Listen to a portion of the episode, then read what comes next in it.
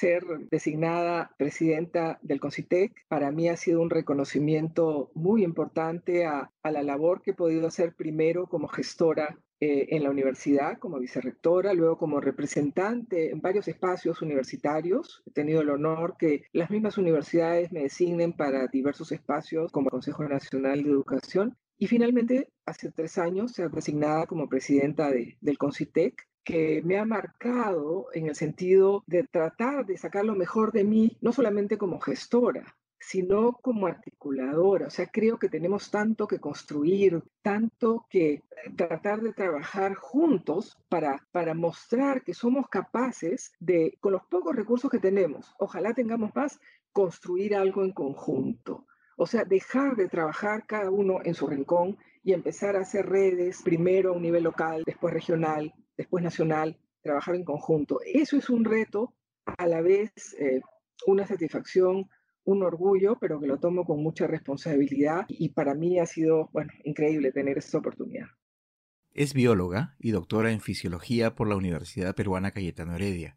Ha sido profesora principal del Departamento de Ciencias Biológicas y Fisiológicas de la Facultad de Ciencias de esa universidad. Ha sido también investigadora asociada a la Universidad de París 13 y también fue Fellow del Queen's College de la Universidad de Oxford. Su producción científica sobre fisiología de adaptación a la altura es extensa. Tiene más de 170 títulos en revistas internacionales indexadas, así como varios libros y artículos de su especialidad. Ha ganado múltiples premios por sus investigaciones y por su trayectoria en el Perú y en el extranjero. Ella ha sido vicerrectora de investigación de la Universidad Peruana Cayetano Heredia entre abril del 2004 y abril del 2008. Desde mayo de ese año y hasta junio del 2017 fue elegida dos veces como rectora de esa casa de estudios. Desde julio del 2017 es la presidenta del Consejo Nacional de Ciencia, Tecnología e Innovación Tecnológica CONCITEC. Su nombre es Fabiola María León Velarde Cerveto y este es el episodio 1 de Mentes Peruanas. El Comercio Podcast presenta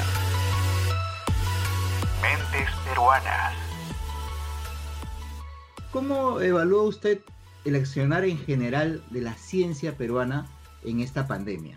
Como presidenta del CONCITEC, el Consejo Nacional de Ciencia, Tecnología e Innovación Tecnológica, la verdad que estoy absolutamente y gratamente sorprendida y orgullosa de la ciencia peruana. Nunca pensamos que lanzando tan rápidamente, primero un concurso, que lo lanzamos a los 15 días de, la cuarentena, y, además innovamos en cómo hacer un concurso en un mes, un mes, o sea, un concurso realmente donde tengamos la mayor participación posible, evaluadores de primer nivel y que podamos dar resultados en un mes.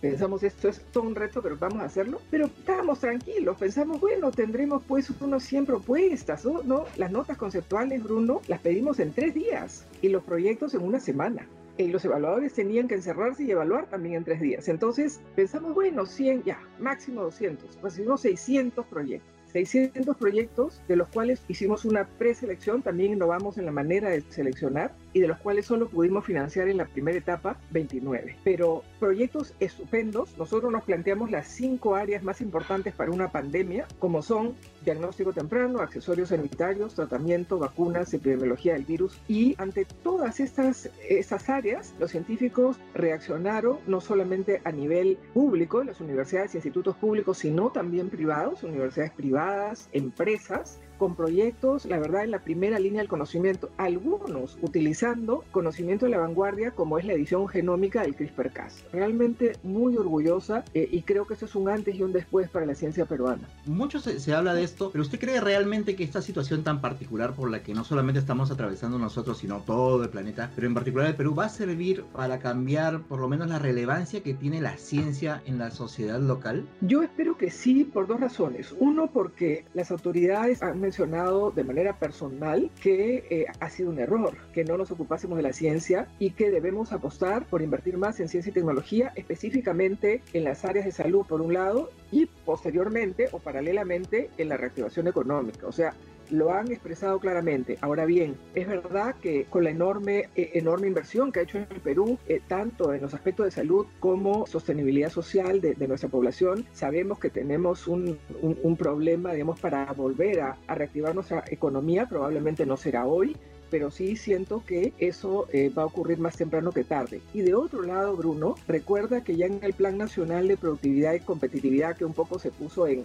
estado de espera, un objetivo por primera vez principal era la ciencia, tecnología y la innovación y está a cargo del CONCITE. Y en ese, en ese objetivo ya indicaba que debemos mejorar nuestra gobernanza, llegar más a las regiones, fortalecer las capacidades. Por primera vez está el cuerpo de investigadores del Perú que ya está en consulta pública para tener un fondo para investigadores calificados. Entonces yo siento que es un buen momento porque estábamos en ese camino y esto nos ha dado un golpe en la cabeza de decir, bueno, alguna vez van a tener realmente que invertir seriamente en ciencia y tecnología. Espero que así sea, eso se ha expresado de esa manera y, bueno, eh, a esperar que se cumpla, como digo, no puede ser hoy, pero sí más temprano que tarde. En muchos países que tienen un perfil similar al de nosotros. Mucho del discurso, como usted lo ha mencionado en su momento, por parte de las autoridades es, ok, sí, esto está demostrando de que hay que destinar más presupuesto para la ciencia. Ahora, desde su punto de vista, ¿solamente falta eso o qué otro tipo de transformación es la que se necesita para que realmente haya, no sé si, como por ahí decía el congresista Sagasti, se vuelva a fundar el sistema de ciencia peruano? Sin duda, el sistema, nuestro sistema que se llama SINACIT, ¿no? Sistema Nacional de Ciencia y Tecnología, cuyo ente rector es el CONCITEC, está sumamente desarticulado. Si bien es cierto, somos el rector del sistema, pero por ejemplo los institutos públicos dependen de los ministerios. El IMARPE de producción, el, el INIA depende de agricultura, el INS de salud y así. Funcionalmente normativamente, financieramente, entonces, ¿dónde está el sistema? ¿No? Si dependen de los ministerios. A veces en un mismo ministerio tenemos diferentes unidades ejecutoras y programas. Entonces, de hecho, tenemos que articularnos mejor, como te comentaba, ya está en el plan, ya estamos trabajando también con la Comisión de Ciencia y Tecnología del Congreso, porque ¿qué requerimos? Yo creo que todos somos conscientes de eso, están en diversos informes del Banco Interamericano de Desarrollo, del Banco Mundial, de CAF, donde ¿qué necesitamos? Si tú ves el mapeo de diferentes países que tienen éxito y que han apostado por ciencia y tecnología y tienen un gran desarrollo de productividad y ciencia y tecnología basado en valor agregado a sus productos de exportación, decisión política, recursos obviamente, personal altamente calificado y una gestión articulada con personal también calificado en hacer gestión de la ciencia y tecnología. Entonces, no es que necesariamente indican que un ministerio, dos agencias, una fundación, un centro, puede, podemos tener diferente tipo de gobernanza, pero decisión política, recursos, focalización y personal altamente calificado. Y últimamente, países tan avanzados como el Reino Unido están trabajando en lo que se llama mission oriented,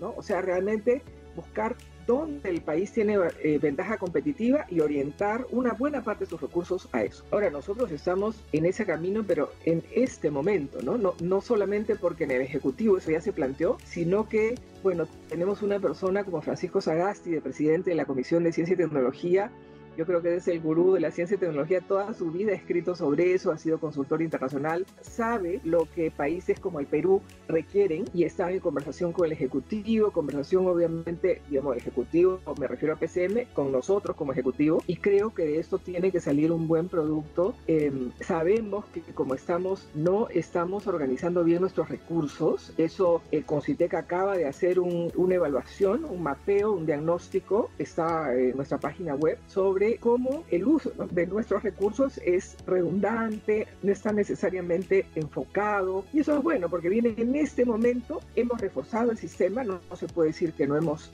trabajado bien, hemos generado capacidades en los últimos años, pero ahora nos toca reforzar lo que tenemos, consolidar y por supuesto generar mucho más capital humano. Eh, si bien es cierto, el nuevo Banco de Investigadores Renacid ha transparentado que en realidad tenemos mucho más investigadores de los que creíamos incluyendo ciencias sociales y humanas. Tenemos alrededor de 4.600, pero eso es 125 investigadores por millón. Los países del Asia-Pacífico tienen 400 y la OECD tiene 4.000. O sea, recursos humanos necesitamos sí o sí y eso tiene que ser parte del esfuerzo que hagamos al articular la gobernanza, hacerla menos redundante, más eficiente. Y todos somos conscientes de eso. ¿Qué autocrítica puede hacer sobre la labor de Concitec en esta pandemia? ¿Qué cosas se ha hecho que de repente a la distancia del corto tiempo consideran que pudo haberse hecho mejor o qué cosa no se hizo y de repente están viendo la posibilidad de que se pueda hacer en el corto plazo?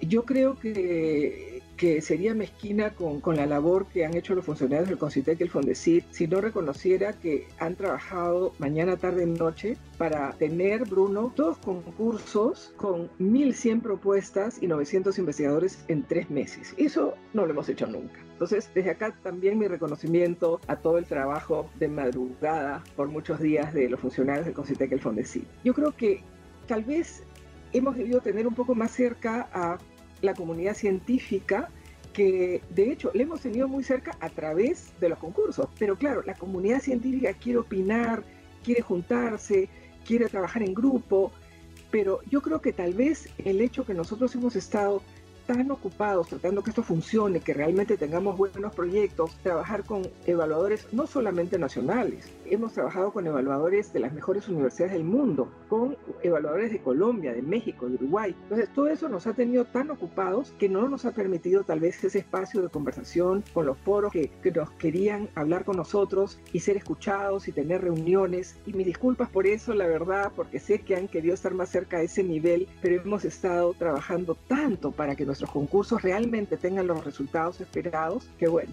tal vez eso no los hemos escuchado suficientemente, así que bueno, seguiremos este, atentos a que eso suceda y abrir más espacios de debate. ¿Cuál fue el consejo de sus padres que hasta hoy recuerda? No dejes de ser curiosa, Fabi, porque siempre siendo curiosa estarás permanentemente buscando respuesta a tu curiosidad y eso va a hacer que descubras tu propio camino. Y, bueno, me aguantaron mis padres haciendo todo tipo de preguntas y, al final eso me llevó a, una vida de, investigadora científica, ¿no? Yo creo que, bueno, es eso, e, es esa frase la que recuerdo de mi padre. ¿Qué tal la alumna era? ¿Le gustaba el colegio? Insoportable. O sea, la primera de la clase, 10 medallas, siempre yo sabía todo, horrible. O sea, ese perfil. digamos, no necesariamente insoportable en, eh, digamos, como persona, creo, porque mis amigas eran las amigas más traviesas, las que, en fin, compartíamos los deberes. Eh, entonces, en ese sentido, sí, tenía, por supuesto, mi lado eh, lúdico y, si uno puede decir, este, de, tener mis, mis malcrianzas también, pero sí la sabionda, ¿no? Todos me lo dicen y, bueno, así era de pequeña. Inclusive, bueno, mi hermano me imitaba. decía, sí, sí, con su colita, sí, siempre la sabionda, ella lo sabe todo, mi hermano mayor. ¿Y, ¿Y, qué curso en particular era el que más le llamaba la atención? Biología, siempre biología. O sea, yo digo, he tenido una suerte enorme porque desde pequeña yo no hacía preguntas, por ejemplo, del universo o o no sé, de cómo funcionan las cosas. Siempre mis preguntas a mis padres, a los maestros eran de cómo funciona el cuerpo humano, bueno, ¿por qué bostezamos? Las cosas me decían las cosas más raras de lo que el cuerpo humano a nadie se le ocurre, pues, o sea, no sé por qué, porque las vacas no ponen huevos, o sea, cuestiones de esa naturaleza. Y mi papá lo que hacía era, me compraba una enciclopedia. Mi casa estaba llena de enciclopedias que en la época recordarás, claro, no había internet. Ya, por favor, lee todo lo que tú quieres, acá está la respuesta, me decía. Y siempre eran preguntas de esa naturaleza. Ahora, ¿por qué yo no? Qué raro, ¿no? O sea, no, no, lo, no lo sé, pero era el ambiente los animales, principalmente el cuerpo humano. Siempre me interesó mucho cómo funcionamos los seres humanos, desde lo más grande hacia lo más pequeño. ¿Qué tipo de actividades son las que realiza en el tiempo en el que no está trabajando? Bueno, ahí tenemos problemas. Mis amigas dicen que, soy muy aburrida porque, porque me gusta mucho mi trabajo. O sea, realmente eh, me gusta tanto la investigación. Ahora estoy en la gestión y, y, realmente tal vez es otro tipo de manera de ocuparse y mucha responsabilidad pero cuando estaba en la investigación, Bruno, por 20 años yo no he tomado vacaciones. Mi pobre hijo, ahora claro, me dice, mamá, ya tú te pasabas, pero es porque yo disfrutaba lo que hacía, siempre. Entonces, ¿qué leía? Leía de ciencia. Y si no estaba leyendo artículos de ciencia, divulgación de ciencia, por supuesto, trataba de, leer lo que hay en Francia, lo que hay en, en el Reino Unido, donde hay una mayor divulgación. Y después sí leer mucho, ¿no? Si yo te diría, cuando puedo, en esos tiempos que puedo, me gusta mucho leer la, novela latinoamericana, me ha gustado mucho en, el boom latinoamericano, y cuando podía hacer deporte. Soy una persona que le ha gustado mucho los deportes, he jugado volei por el equipo de la selección de mi colegio, el Mater Purísima, pero tuve que dejarlo por, por mi intensidad que tenía con este tema de la investigación. O sea, yo pedí entrar a un laboratorio al segundo año de universidad. Me decían, pero ¿qué te pasa? ¿Por qué con todo lo que hay que estudiar en Cayetano Heredia, donde estudié en, en esa época todavía medicina, además quieres entrar a un laboratorio? Me decían, ¿no? Entonces, pero es que sí, es que yo ya quiero saber de qué se trata. Y entonces, por esa razón, eh, dejé rápido los deportes de, de, equipo, ¿no? Pero yo te diría eso, lectura, mucha lectura en general, que ahora se ha concentrado en ciencia, en gestión, por eso estoy bien sin gracia, y luego este, deportes cuando se puede. Me gusta mucho el cine, sin duda, me, me gusta mucho el cine latinoamericano, el cine francés, o sea, me gusta seguir lo nuevo, no me gusta el cine de, enlatado, me gusta eh, mucho el teatro también, pero en ese momento mi problema es tiempo. O sea, siento que hay tanto que hacer, tanto por hacer en la gestión de la ciencia y tecnología, tanto que articular, que trabajar con los diferentes actores, que no me, no me, el tiempo no me da, ¿no? Digo, bueno, ¿dónde, cuánto dura tu día? 24 horas y, el descanso. Este, entonces, eh, realmente siento que qué es lo que quiero hacer en este momento, pero me gusta mucho el cine, el teatro, y siempre le digo a mi esposo, a mi familia, le digo, no se preocupen, yo me voy a jubilar temprano y después ya vamos a hacer todo juntos. No me creen nada, pero bueno, en eso estamos, tratando que me crean. ¿Cuál fue el momento que más le ha marcado en el aspecto personal? Uy, no había pensado. Yo creo que una cosa que me marcó mucho fue eh, la muerte temprana de mi padre él falleció a los 55 años y, era para mí realmente un, un, un, amigo, alguien con quien además me motivaba de manera permanente, siendo mi madre también mi gran compañera y, y en fin, muy presentes ambos, separados pero muy presentes en mi vida, se fue demasiado temprano. Para mí fue un vacío muy, muy grande.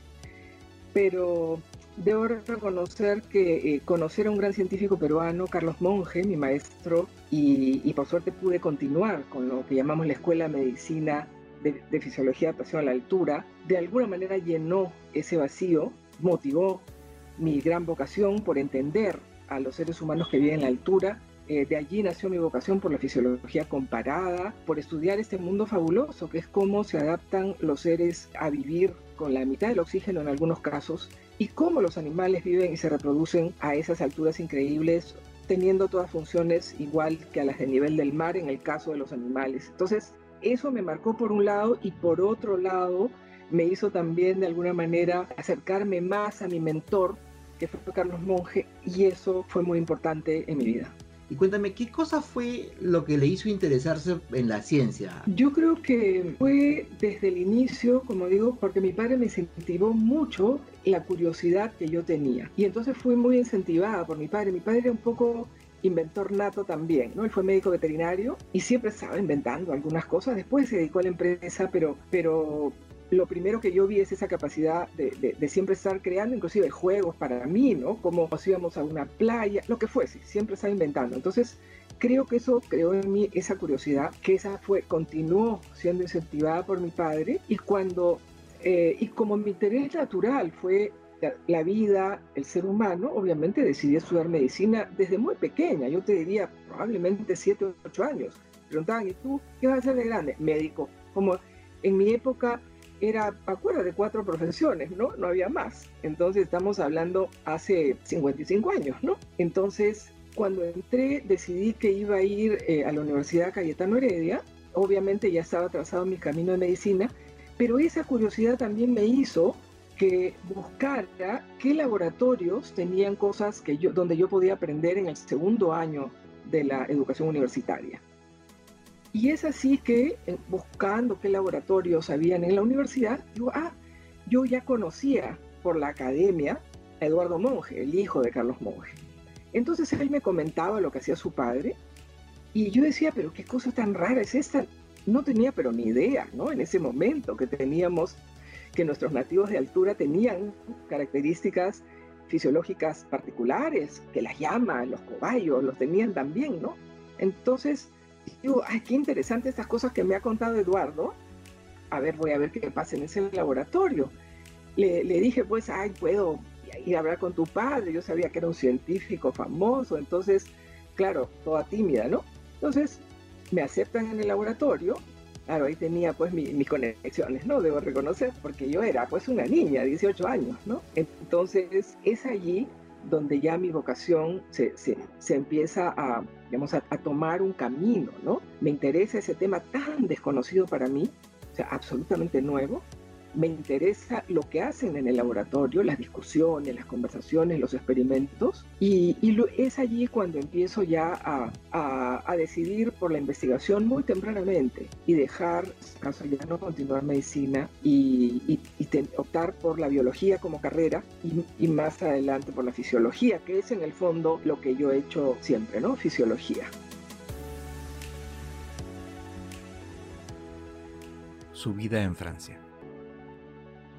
Mi mayor reto profesional fue cuando viajé a, tra a, trabajar a Francia en el año 1995. Yo me, me, traslado a Francia a trabajar en la Universidad de París 13, en el laboratorio del doctor Jean-Paul Richalet, un conocido médico fisiólogo de fisiología de medicina de altura y lo que yo tenía era que postular a la lista de calificación nacional para poder ejercer como docente e investigador en Francia. Y yo decía, bueno, con mi currículum 100% hecho en el Perú, porque yo hice la maestría y el doctorado en el Perú, en Cayetano Heredia. Algunos este, pasantías, movilizaciones, posgrados, sí, en el Reino Unido, en Alemania, pero estadías más bien cortas toda mi carrera en el Perú. Entonces yo dije, uy, ¿cómo va a ser esto? ¿No? Yo ya era profesora principal en la universidad en Cayetano. Dije, eso va a ser tremendo, me van a mandar a profesora auxiliar, ¿no? Entonces apliqué a la lista de a la lista de calificación nacional y a uno le piden su currículum, pero no documentado, porque los franceses no, no tienen interés en el sello sexto y 10.000 firmas, ¿no? De, no, sino simplemente eh, documentado de los trabajos que yo he hecho y de alguna manera relatado. Más o menos 300 páginas en francés, lo cual fue un reto enorme también para mí. Y bueno, eso es todo. Llaman a un jurado, cinco jurados, eh, tres franceses, dos internacionales, y le hacen a uno preguntas sobre su, eh, su experiencia profesional y sobre todo en el ámbito de mi especialidad, fisiología adaptación a la altura, y un poco fisiología general uno tiene que esperar un mes y yo dije, bueno, acá me bajan a profesor auxiliar, bueno, ¿qué vamos a hacer? Hay comenzar de cero. En eso recibo la carta, una carta simple donde decía, usted ha sido calificada por lista de calificación número X, un número de 10 cifras, profesora principal.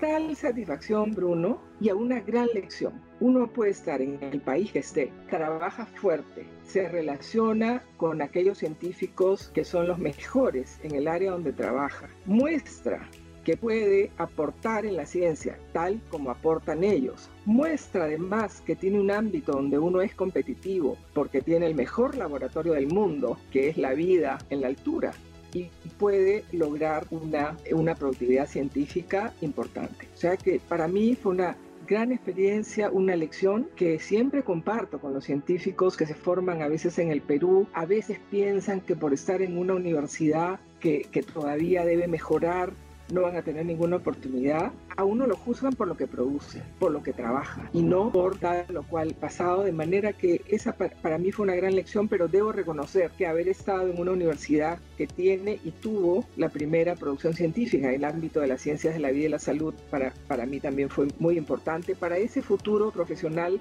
que lo ejercí durante seis años en Francia.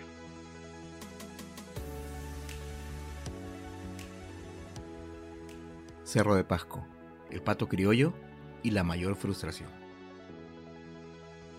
Yo postulé, porque he trabajado con animales y con humanos también, que era posible la reproducción del pato criollo en la altura. ¿Por qué? Porque en los huacos tenemos eh, reproducido el, pato criollo. Es claro que no en los Andes necesariamente, pero sí en culturas de la costa, eh, culturas que han tenido contacto con la Amazonía. Entonces, bueno, yo postulé un proyecto que fue financiado por la International Foundation for Science de Suecia, que podíamos reproducir mejor que la gallina, porque no sé si saben, pero no sé si sabes que la gallina no se reproduce en la altura, ¿no? Hay que, por encima de 3.000 metros, ¿no? Hay que llevar eh, a los pollitos chiquitos y después hacerlos crecer. Entonces, mi postulación era, sí, el pato se va a reproducir porque soporta mucho mejor las enfermedades de altura. Yo ya lo había observado en todos mis viajes por los Andes. Entonces, bueno, postulo, gano el proyecto y empiezo todo mi trabajo que era bastante complicado porque yo tenía que llevar patos de la costa, hacerlos de pasco, hacerlos reproducir de manera en incubadoras, o sea, de manera, digamos, primero artificial y luego tenía que repartir a diferentes comunidades en Cerro de Pasco para que lo hagan de manera más natural e ir midiendo todo el metabolismo y todo el crecimiento y todos los indicadores de crecimiento de los patos, ¿no? Bueno, te imaginarás, ¿no? Patos que suben, patos que bajan, en fin, todo lo que puede considerarse para trasladar 600 patos a la altura. Todo eso, en fin, toda la logística la hicimos. Yo tenía trabajar con 10 familias, trabajar con la universidad, Daniel Cides Carrión, en Cerro de Pasco. Y en eso empezaba ya la reproducción de los patos. Las patas, ningún problema, ponían sus huevos. Sorpresa, se iban muriendo a la primera semana, a la segunda semana, y todo esto lo íbamos midiendo, por supuesto.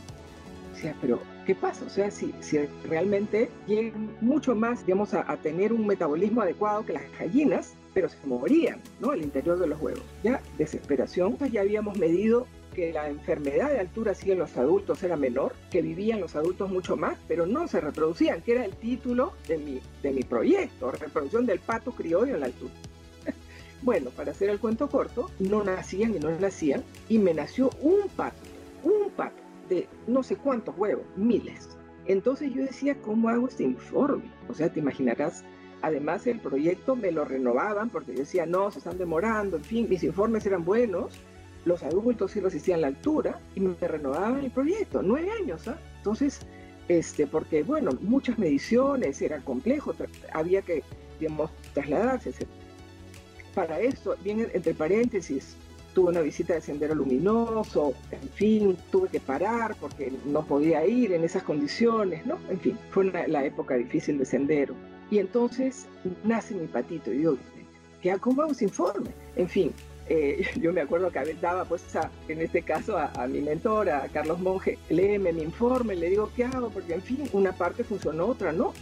Me dice Fabiola, esto es un informe científico, una telenovela venezolana, porque este, yo decía, incluyendo las fotos pues de sendero, o sea, no sendero, pero la hoja y el martillo, o sea, fue bien difícil, ¿no? Este, yo decía, por lo menos que entiendan que he tenido una situación compleja.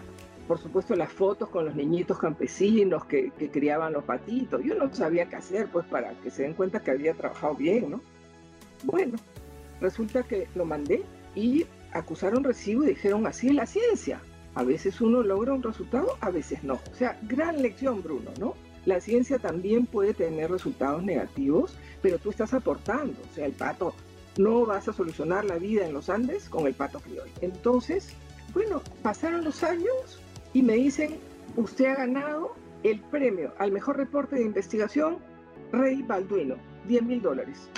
No podía creerlo. O sea, mi telenovela había sido, había ganado un premio por haber sido honesta, por haber trabajado en condiciones difíciles, por haber logrado algunos resultados igual en los adultos, había descrito algo que nunca se había descrito. 30 años después, Bruno, en el libro de oro del International Foundation for Science, mi foto con, los patitos, con el patito. O sea, dime tú, es una anécdota increíble.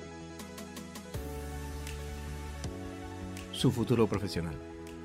Sí, es una pregunta compleja porque, eh, por un lado, yo sigo leyendo cada vez que puedo, los fines de semana, las revistas científicas relacionadas a, fisiología de altura, el interés está allí.